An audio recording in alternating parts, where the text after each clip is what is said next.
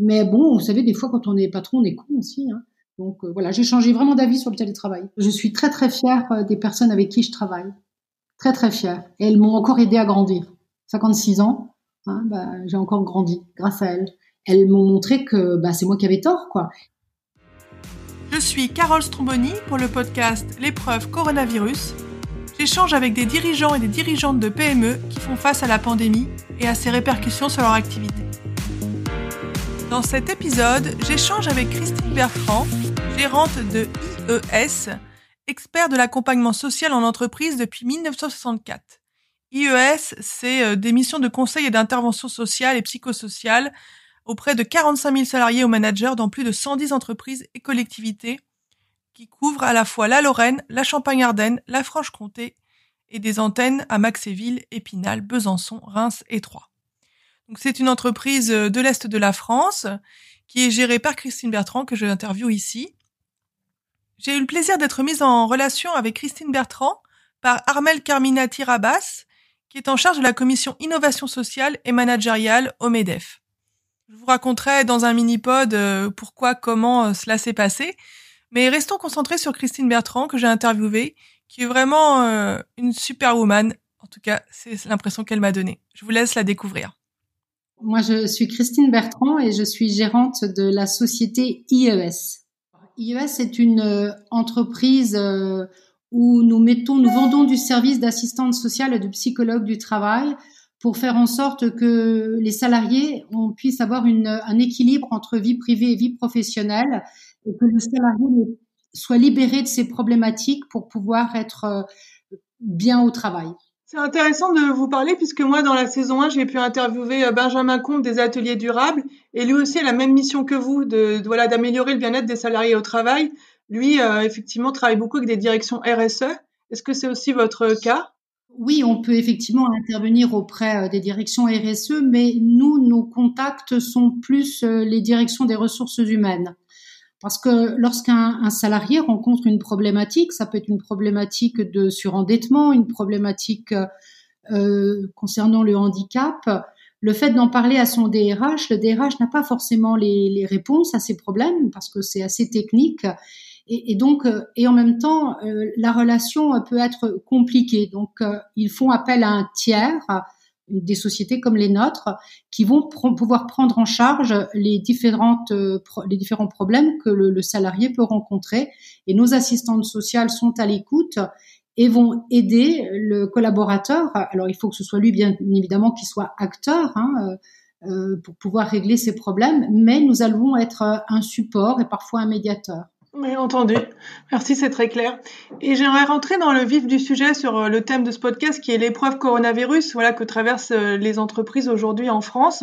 Est-ce que vous pourriez nous, nous dire quel a été le, plus gros obstacle ou le plus gros problème que vous avez rencontré pendant cette période jusqu'à présent? Je vais dire que nous, quand on a entendu donc euh, le mot d'ordre confinement, j'ai été assez étonnée parce qu'on a réussi à le faire de manière assez rapide. On a réussi à mettre le télétravail en place dans l'entreprise euh, de manière euh, sous, sous, 48 heures. Tout le monde était équipé, euh, et ce qui a permis à ce que chacun reste confiné chez lui, mais soit en télétravail.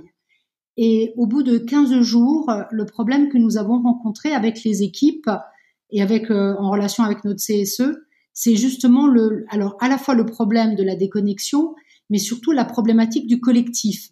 Parce que nos assistantes sociales ont l'habitude de travailler entre elles quand elles rencontrent euh, un souci vis-à-vis d'un salarié, que ça peut être un peu complexe. Hein. On a la garde d'enfants, les enfants battus, euh, la femme battue, donc ça, ce sont des, problèmes assez complexes.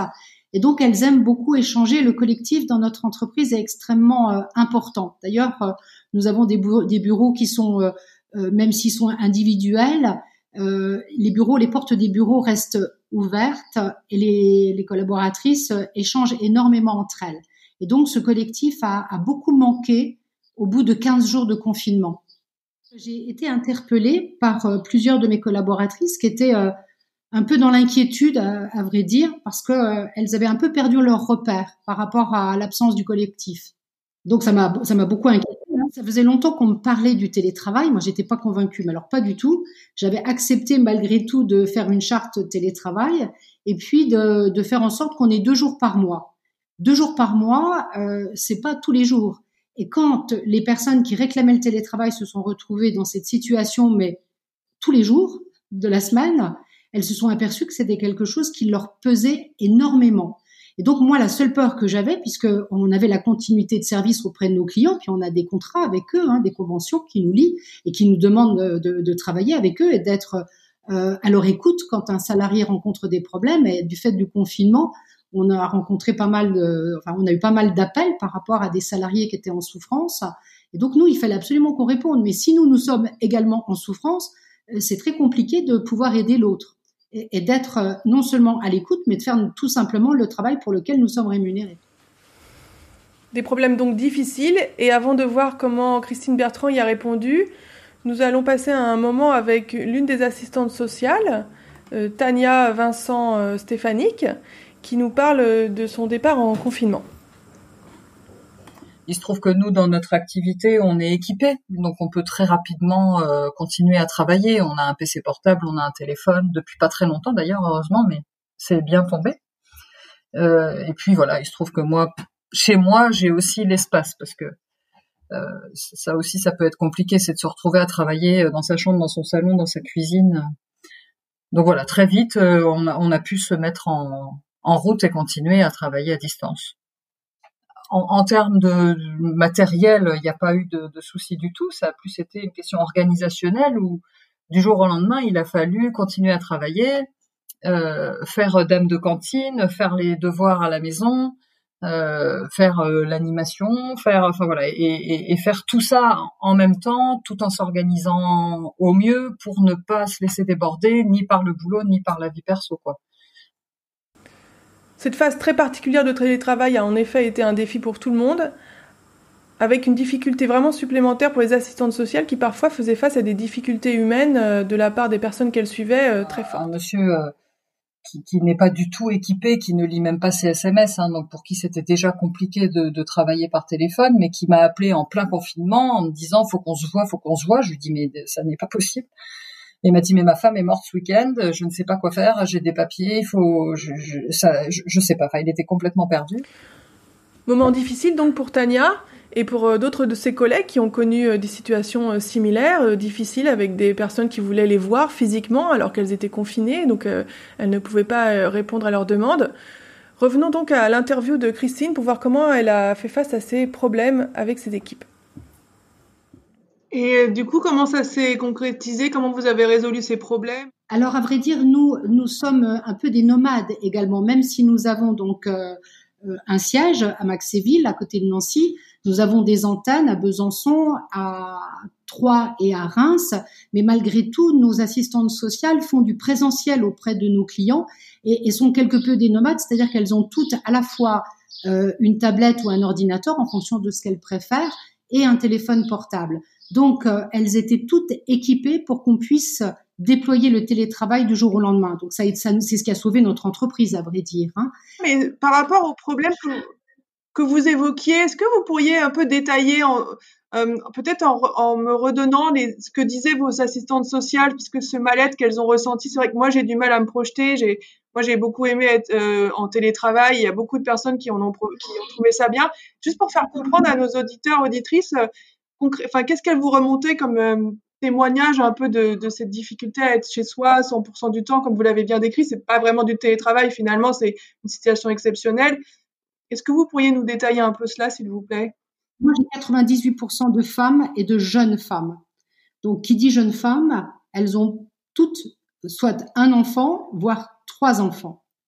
Donc, bien évidemment, elles ont été rassurées sur le fait que on puisse déployer le télétravail de manière extrêmement rapide, puisqu'on avait déjà testé, puisqu'on avait une charte avec deux jours par mois.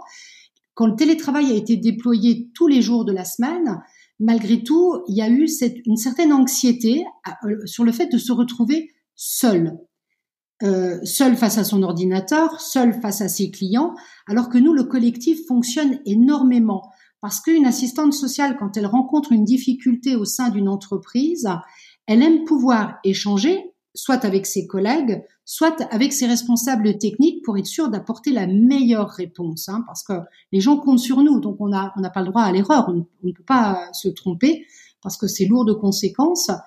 Et le, mes assistantes sociales se retrouvaient malgré tout extrêmement seules, même si elles sont très indépendantes, elles sont excellentes dans leur profession et dans leur métier. Malgré tout, le collectif leur manquait énormément. Et là, au bout de 15 jours, euh, ça a beaucoup pesé sur, euh, sur les équipes. J'ai été interpellée par le CSE parce qu'elles se sont parlé.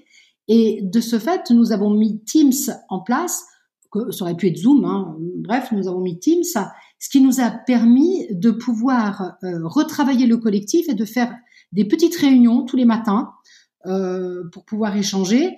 Nous avons eu des réunions où il y avait, on a mis du, on a mis des, des, des, des gestes sportifs parce que bon, le fait d'être tout le temps sur son ordi, c'est pas très bon au niveau euh, euh de, de, de l'ergonomie. Donc, euh, on, on, a fait du sport ensemble. On a créé, on, a fait des challenges. On a mis en place des, comment je dirais, des, des, des vidéos. On a le, le, un challenge un jour, je me rappelle, c'était je photographie mon poste de travail, donc c'était euh, vu sous un angle sympa, quoi. Celui qui a gagné, c'était notre directeur parce qu'il était au milieu de tous les jouets de son, de son, de son enfant et il avait mis son ordinateur au milieu. Vous voyez, on a essayé de créer, de dédramatiser parce que c'était quand même assez lourd hein, le, le, début du confinement.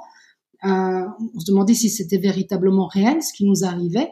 C'était quand même assez inédit. Donc il a fallu qu'on dédramatise euh, l'environnement dans lequel on se trouvait toutes et tous pour continuer à, travailler de manière euh, saine et surtout de répondre aux attentes de nos clients. De nos clients. Et donc ces vidéos, ces moments sportifs, ces moments de franche rigolade ont permis au collectif de se ressouder, de se recréer. Alors à la fois pour échanger sur des problématiques techniques, mais également pour euh, alléger l'ambiance sur des moments de partage conviviaux. On a deux outils, à vrai dire. On a utilisé Teams et on a utilisé Zoom pendant cette période.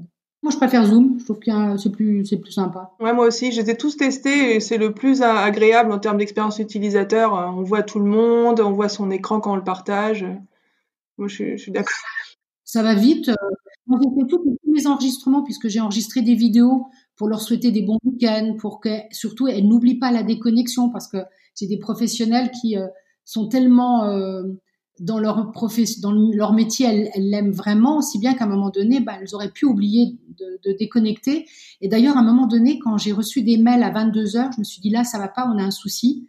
Et effectivement, j'avais par exemple une de mes collaboratrices qui a euh, trois enfants. C'est une femme seule avec trois enfants. Et là, il y avait un problème, quoi. C'est-à-dire que quand vous avez trois enfants seuls, que vous devez télétravailler, c'est juste impossible. Et donc à ce moment-là, on a décidé de la elle n'était pas très heureuse, mais c'était aussi pour prendre soin d'elle. Je l'ai mis en chômage partiel parce que c'est pas possible de s'occuper de ses enfants et de commencer à bosser à 22 heures.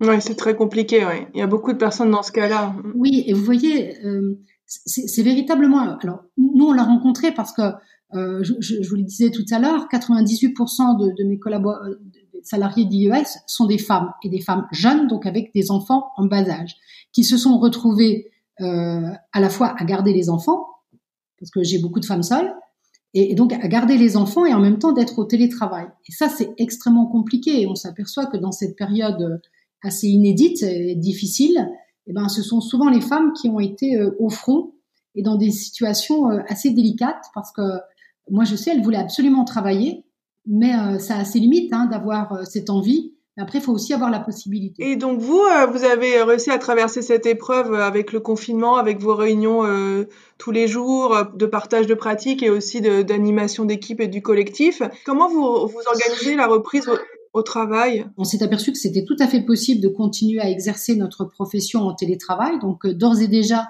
j'ai vu avec mon CSE et j'aurais fait la proposition de modifier la charte de télétravail chez nous et de pouvoir la faire évoluer et on n'a qu'aujourd'hui que 30% de personnes qui sont en présentiel à la demande des entreprises. Mais pour les autres euh, collaboratrices, les entreprises nous ont demandé de continuer euh, cette méthode de travail. Ça leur convient. Et pour ma part, euh, le confinement, bah, ça m'a pas trop. Bah, alors, je vais dire, les trois premiers jours, j'ai suis demandé si je n'étais pas dans un film de science-fiction, à vrai dire, parce que je trouvais que c'était très particulier. Le, le, silence, le fait de plus entendre de voiture, c'était un peu bizarre. Puis après, bon, on prend ses marques. Hein. En plus, moi, j'ai plusieurs sociétés à gérer, j'ai plusieurs équipes à, à manager. Donc, il n'y a pas le choix, quoi. Il faut y aller, il faut rassurer. Euh, je, je, pense que c'était le.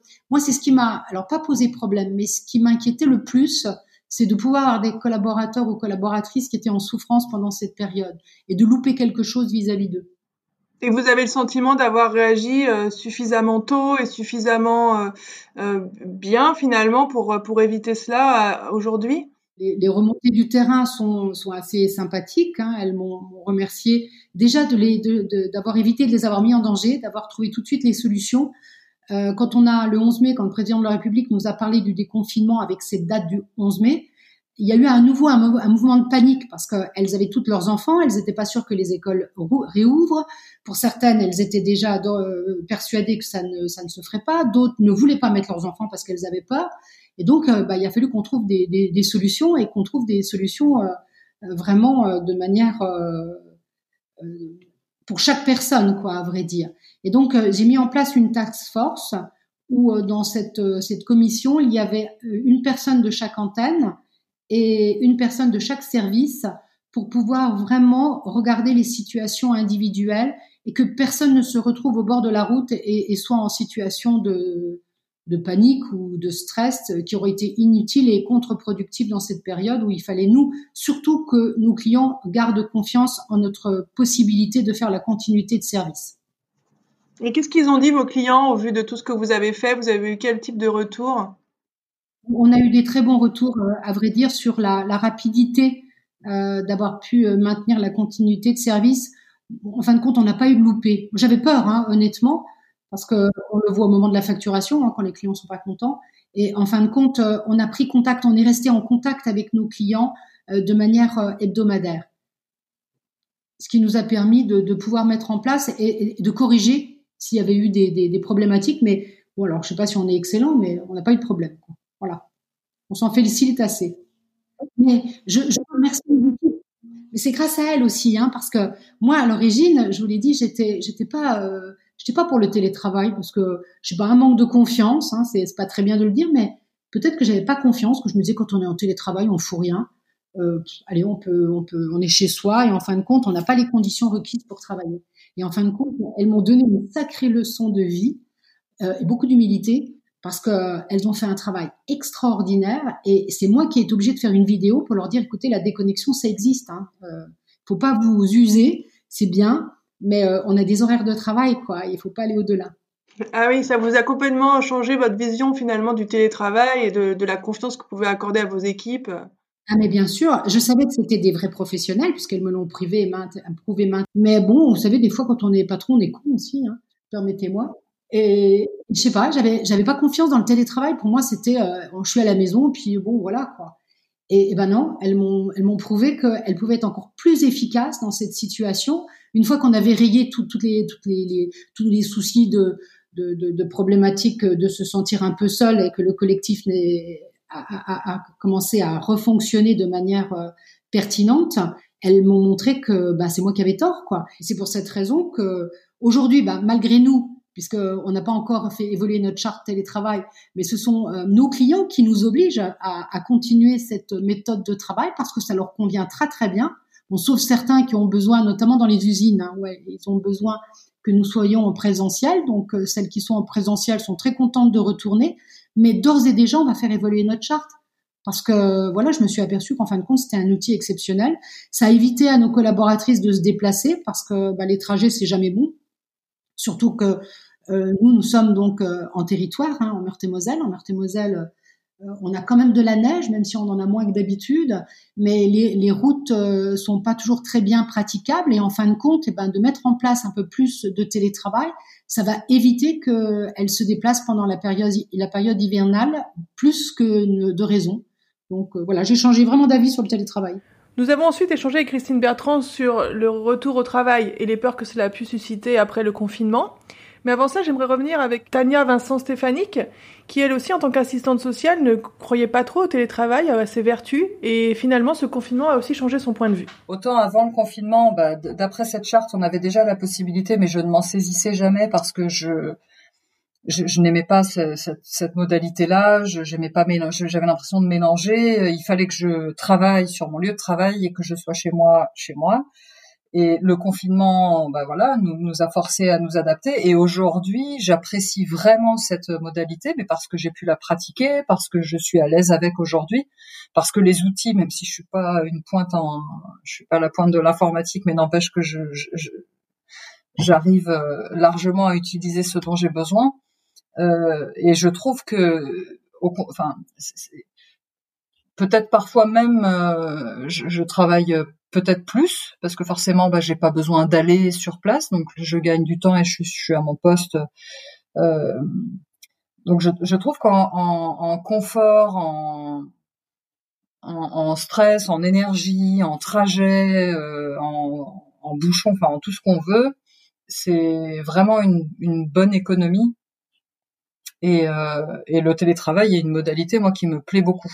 Un changement de point de vue certain sur le télétravail dans cette entreprise mais aussi une panique à l'idée de retourner euh, dans l'entreprise après le confinement. Voyons pourquoi. Là, j'ai eu un vent de panique, moi, de la part euh, de, de, des collaboratrices qui ne euh, voulaient pas retourner travailler parce qu'elles avaient peur. Il y, avait vraiment une peur de mettre les enfants à l'école, peur d'attraper le virus. Il y a eu un, vraiment un vrai mouvement de panique. Donc là, j'ai refait une vidéo pour leur dire que on regarderait les situations de manière individuelle, qu'on allait mettre en place cette task force, que chacun, chacun et chacune y serait associé et qu'on ferait le déconfinement de manière très progressive. Voilà. Je savais que deux mois passés à la maison, même si elles ont beaucoup travaillé, euh, elles m'ont expliqué qu'elles étaient quelque part quand même dans un cocon familial et que ce cocon familial, quand tout d'un coup il faut le faire exploser parce que c'est c'était différent de trois semaines de vacances. Hein, c'est deux mois où on, est euh, dans, un, dans une, une, période particulière où on sort pas du tout. Euh, et donc elles avaient vraiment peur. Donc on a mis en place et les choses se passent très très bien. je vous dis, nos clients euh, sont très contents. Donc on va faire évoluer les choses. En même temps, on s'est réinventé aussi. Hein. Il a fallu euh, proposer de nouveaux services. On a mis en place, par exemple, euh, un service pour les chefs d'entreprise, non pas seulement pour les, collaborateurs, mais également pour le chef d'entreprise qui vivait des périodes extrêmement compliquées. Parce que je suis également le, président du MEDEF du territoire et présidente déléguée du MEDEF Grand Est. Donc ça veut dire que euh, moi j'ai bossé de 7 heures à 23 heures parce que j'avais les, chefs d'entreprise qui étaient en ligne et qui étaient dans des situations euh, assez dramatiques parce que peur, peur de perdre leur entreprise, peur de prendre les mauvaises décisions parce que quand vous êtes dans un stress intense, vous, vous oubliez de prendre du recul. Et la qualité première pour un chef d'entreprise, c'est de savoir prendre de la hauteur. Et là, certains étaient euh, vraiment dans la panique parce que nous, les entreprises de notre territoire sont des, des, TPE, PME de moins de 20 équivalents temps plein. Donc le chef d'entreprise, il est à la fois le manager, il est à la fois le chef d'entreprise, il est à la fois le directeur financier, le DRH, enfin, il cumule toutes les fonctions. Et on a eu vraiment des gens qui étaient dans des grandes difficultés. Et là, je me suis dit, on a une carte à jouer. On doit à la fois aider les chefs d'entreprise du territoire, mais ça va permettre aussi à notre entreprise IES d'innover. Et on a mis en place un outil pour euh, aider le chef d'entreprise à gérer son stress. On s'est occupé de lui. Parce que le chef d'entreprise, pendant cette période très tendue, il s'est occupé de son entreprise, il s'est occupé de ses salariés, mais il a oublié de s'occuper de lui. donc, on a mis en place un, outil, donc euh, digital. Hein. ça nous a obligé aussi à nous digitaliser encore plus et on a mis en place un outil pour aider les chefs d'entreprise et on a rencontré un succès assez, euh, assez important. Est-ce que vous pourriez me parler un peu plus de cet outil et, et, me, et aussi euh, peut-être détailler ce que les chefs d'entreprise ont dit concrètement, ce que ça leur avait apporté euh, de façon un peu plus précise, s'il vous plaît? Alors, c'est un outil où vous pouvez vous, vous, vous exprimer avec un psychologue, euh, mais un psychologue spécialisé euh, dans l'entreprise où le chef d'entreprise pouvait euh, ne se sentait pas jugé, mais juste écouté. En même temps, euh, avec une, une, association qui s'appelle 60 000 rebonds, euh, nous avons mis en place des coachs, mais des coachs professionnels, c'est-à-dire des gens qui maîtrisent l'entreprise, qui savent ce que c'est qu'un bilan et qui étaient en capacité d'aider le chef d'entreprise à prendre les bonnes décisions. Et en même temps aussi d'être en capacité d'expliquer quelles étaient les aides qu'ils pouvaient avoir entre le fonds de solidarité, entre le fonds de revitalisation, entre le PGE, entre le pré-rebond, etc. Chefs d'entreprise, ils étaient complètement perdus hein, par rapport à ça. Oui, c'était très difficile. Moi, j'ai eu des, oui, moi j'ai eu des DG qui lisaient jusqu'à 2 heures du matin tous les soirs les textes de loi pour comprendre vraiment ce qui se passait et s'ils pouvaient y faire appel. Et dans le, le kit de résilience que j'ai sorti pour la saison 1, j'ai aussi une avocate qui expliquait que parfois il fallait pas prendre des décisions trop vite parce qu'entre les annonces du gouvernement et la réalité des textes, il y avait des il y avait des bémols qui pouvaient changer beaucoup les choses. Donc effectivement, ça a été un sujet très très difficile pour la plupart des DG de ne serait-ce que comprendre ce qui était possible ou pas dans un premier temps, dans les 15 premiers jours, on a eu moult informations qui tombaient de toutes parts. Et ensuite, il fallait trouver l'outil qui correspondait le mieux à l'entreprise et celle auquel on avait, on avait droit surtout. Parce que toutes les entreprises n'avaient pas droit aux mêmes outils. Et, nous, on a toutes sortes d'entreprises hein, dans, sur ce territoire. Et également expliquer euh, qu'il fallait prendre du recul euh, et peut-être pas utiliser le PGE tout de suite, mais parce que les temps risquent d'être un peu plus durs dans les 3-4 prochains mois et peut-être que le PGE, il fallait le prendre en deux fois, par exemple, dans un premier temps, mais savoir aussi garder un peu euh, sous la pédale, parce que on ne sait pas de quoi l'avenir sera fait dans les prochains mois. Et donc vous avez communiqué aussi sur ces éléments-là aux autres chefs d'entreprise sur le territoire pour mutualiser un petit peu avec votre casquette du MEDEF, c'est ça Vous avez pu être un peu une ressource? Ah, Mais on a été totalement une ressource. Je, vous dis, on avait donc une cellule de crise qui était ouverte de 7h30 du matin jusqu'à 21h, non-stop. Au niveau du MEDEF, j'ai une équipe euh, de 2,5 personnes. Avec moi, ça fait 3 et demi. Et donc, euh, on répondait à, nos clients, à nos adhérents, mais on a également ouvert, parce que je pense que dans ces moments-là, il fallait vraiment faire preuve de solidarité, et on a ouvert à, tout le monde. C'est-à-dire qu'on a, on a traité 6000 entreprises euh, pendant ces deux mois. Waouh, vous êtes, euh, c'est impressionnant effectivement. Et vous, vous avez travaillé vous de 7h à 23h tous les jours, euh, quasiment euh, pendant cette période? À un moment donné, j'avoue que j'ai dormi plus beaucoup parce que j'avais le cerveau qui s'arrêtait pas. Et comment vous avez tenu physiquement? Parce que c'est difficile Eh ben, vous savez, fin de compte, je me suis mis une, une, autodiscipline. Moi, qui suis pas disciplinée du tout, je suis plutôt bordélique. Eh ben, je, le matin, bon, je me lève toujours très tôt. Hein, je suis femme de paysan. Chez nous, on dort pas. Et on, tout le monde dort peu. Donc, euh, j'étais levée tous les matins à 5 h moins le quart. Je me suis obligée à faire euh, des exercices. Je me suis abonnée euh, à TBL. Donc, j'ai fait beaucoup de respiration, j'ai fait du yoga, j'ai fait de la méditation et ensuite des exercices. J'allais courir et après, je me mettais à mon bureau à 6 heures. Voilà. Pour moi perso, hein, parce qu'il faut bien aussi que je m'occupe de mon entreprise à moi. Et 7 heures du matin, j'étais au téléphone en visio, puisque on avait des visios aussi avec la directe, avec l'URSSAF, avec le préfet, avec le sous-préfet, euh, voilà. Et avec le MEDEF national également. Donc moi j'ai beaucoup travaillé, donc j'ai pas eu trop le temps de, penser à, tout ce qui pouvait euh, se passer. J'étais plutôt dans une, plutôt dans l'action, donc ça m'allait bien. Ah oui, je comprends. Moi aussi, j'étais dans l'action, pas avec les mêmes horaires que vous, mais effectivement, ça m'a aussi aidé à passer cette période euh, avec mes missions en créant le podcast et, d'autres choses, des conférences. C'est vrai que ça, ça évite de trop euh, se faire du mourant sur, euh, sur le monde. Mais je pense que c'était, c'était très bien. Moi, je me suis noyée dans le travail, à vrai dire, donc ça m'a évité. Bon, après, j'allais quand même courir avec mon chien. Je me réservais quand même une petite heure pour aller de 17 à 18 pour aller courir avec mon chien. Ah oui, ben, vous êtes comme la DG Néonès qui tous les jours à 18h30 allait courir avec sa fille. Bon, à vrai dire, je suis une vraie privilégiée pendant ce confinement. Hein. Je vous ai dit, je suis femme d'agriculteur. Donc, je vis dans une ferme et j'avais quelques hectares pour aller courir. Donc j'avais cette chance que je n'étais pas enfermée dans un 9 mètres carrés. Vivre à la campagne, ça a parfois certains inconvénients, hein, mais ça a aussi quelques avantages en ces moments euh, particuliers. Avant d'entamer la dernière partie de, de, l'interview qui, euh, qui, où on va parler de l'énéagramme et, euh, et aussi je vous, la dernière question ce serait est-ce que vous avez l'impression de vivre une épreuve? Mais avant ça, j'aurais juste aimé, est-ce que vous, vous avez deux conseils que vous aimeriez partager moi, les conseils que j'ai pu donner à, nos entreprises, c'est surtout de rester proche de, de, ces salariés. Les salariés en télétravail, mais encore plus peut-être ceux qui étaient euh, en chômage partiel. Voilà, il faut jamais couper le lien avec ces salariés. Pour moi, ça, c'était que si j'ai un conseil à donner, c'est ça. Et puis de, de, savoir prendre du recul. Et savoir prendre du recul, c'est aussi accepter de l'aide euh, de tierces personnes quand on a des décisions à prendre ben parfois c'est de savoir échanger. Voilà. Et il existe des entreprises comme la nôtre où on, peut se faire aider. Il faut pas, ça n'arrive pas qu'aux autres d'avoir des moments, des moments de panique, surtout quand on est dans des situations inédites. Et de dire aussi vis-à-vis des chefs d'entreprise, euh, c'est pour ça que j'ai fait aussi une vidéo hein, pour les chefs d'entreprise en leur disant voilà, il n'y a pas de honte à dire euh, bah, moi aussi je vais pas pas très bien et peut-être que je, je m'occupe de mes salariés, mais il faut peut-être aussi à un moment donné que quelqu'un euh, puisse être à mon écoute également. Et c'est important d'échanger. C'est pour ça que c'est aussi important d'être dans des clubs, euh, des clubs de chefs d'entreprise ou des clubs de DG ou des clubs de DRH. Mais je crois qu'il faut jamais rester seul dans ces moments un peu particuliers. Il faut, faut vraiment, faut pas se refermer sur soi-même. Moi, j'ai la chance de faire de plein de clubs, de plein de réseaux. Et c'est vrai que pendant ce moment de confinement, eh ben, ça m'a permis bah, de continuer à me former avec euh, les visios, en visioconférence. Hein, euh, C'était très, très bien. Et puis d'avoir un échange sur le monde extérieur, c'est très important. Oui, très juste. C'est un des conseils que je donne d'ailleurs de continuer à s'inspirer, à se former. Euh, et il y a des DG aussi qui ont pris le temps de voir des webinaires sur comment les pays qui étaient en avance réagissaient, comment ça rouvrait. et voilà, pour prendre les bonnes décisions stratégiques. Mm.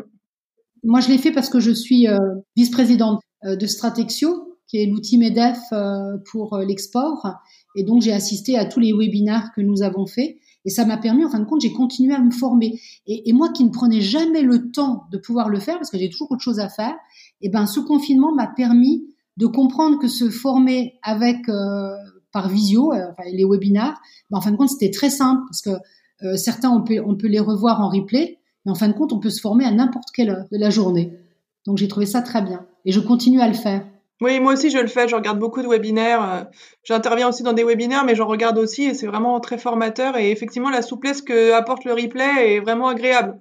c'est très bien, même si on le rate, on peut le voir plus tard. C'est un outil que je vais utiliser, je n'avais jamais eu envie, bah, maintenant je trouve que c'est très bien. Bah, vous avez eu beaucoup de changements, vous, pendant ce, confinement, d'état de, d'esprit, de posture, euh, de, moyens de communication. C'est quelque chose qui vous a, j'ai l'impression, assez profondément euh, transformé, en tout cas dans vos modes de management. Et est-ce que c'est le cas Oui, oui, oui vous avez tout à fait raison. Ça m'a permis de voir les choses différemment. Ça m'a permis, en fin de compte, de donner encore plus d'indépendance et d'autonomie euh, aux, aux, salariés d'IES, mais également, moi, de les voir différemment et personnellement d'agir différemment et d'utiliser encore plus l'outil digital.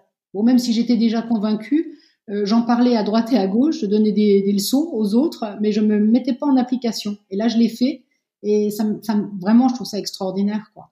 Il y a plein d'outils euh, que nous avons à disposition qu'on ne sait pas utiliser, et il faut le faire. Et ce, cette période de confinement, moi, m'a permis d'utiliser des outils que je connaissais, mais que je n'utilisais pas.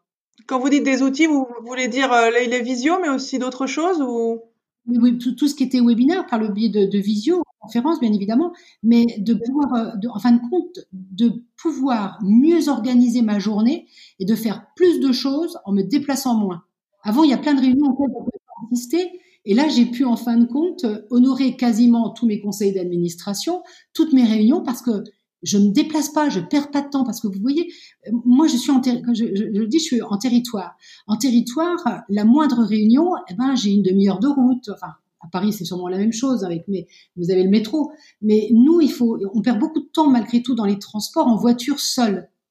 Et je me suis aperçue que, ben, en fin de compte, derrière mon ordinateur, je pouvais faire beaucoup plus de choses. Alors c'est sûr, euh, c'est peut-être pas la même chose quand on a les gens en face à la même table, mais en fin de compte, on finit par y prendre goût parce que quand on sait les utiliser, bah, on n'est jamais seul, quoi. Oui, c'est très juste. Il y a beaucoup d'habitudes de travail en voiture. Moi, quand j'ai écrit mon livre Innover en pratique, qui est sorti chez Erol début d'année 2020, euh, euh, j'ai interviewé des DG, notamment des femmes qui étaient en voiture, et c'était le seul moment où elles avaient le temps de me parler. Euh, et, c'était assez spécial de se dire que chaque minute devait être rentabilisée. Euh, effectivement, vous, avec la visio, mais avec tout le monde, en fait, ça nous a libéré du temps de transport. C'est assez agréable.